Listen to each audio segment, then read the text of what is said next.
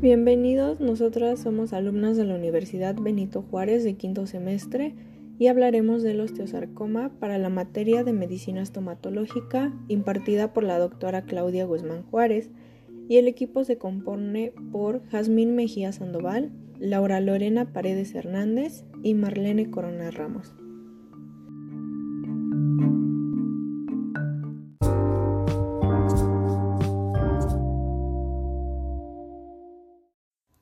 Osteosarcoma, ¿qué es?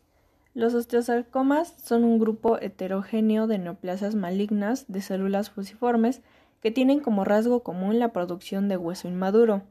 Se encuentran con mayor frecuencia en los huesos largos, más a menudo en las piernas, pero a veces en los brazos, aunque realmente puede comenzar en cualquier hueso.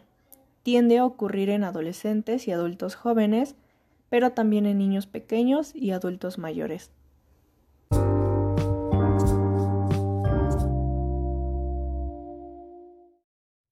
En los síntomas, los signos y síntomas del osteosarcoma pueden incluir lo siguiente, como es la hinchazón cerca de un hueso, que es la aparición de una masa palpable.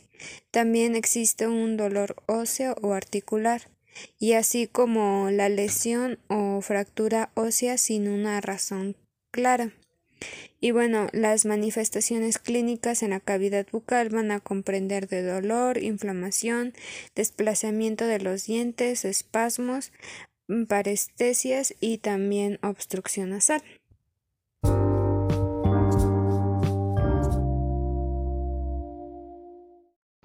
En el tratamiento de osteosarcoma tenemos lo que es cirugía por primera opción, en la cual es el objetivo extirpar todas las células cancerosas y la extensión de la cirugía para el osteosarcoma depende de varios factores como el tamaño del tumor y la ubicación.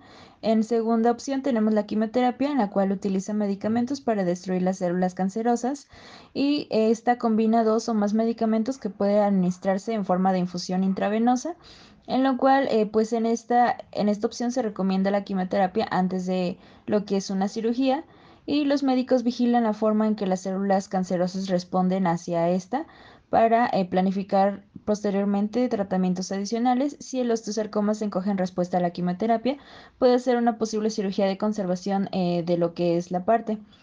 Y también eh, tenemos como tercera opción la radioterapia, que en la cual utilizas haces de alta energía como rayos X y protones para destruir las células cancerosas.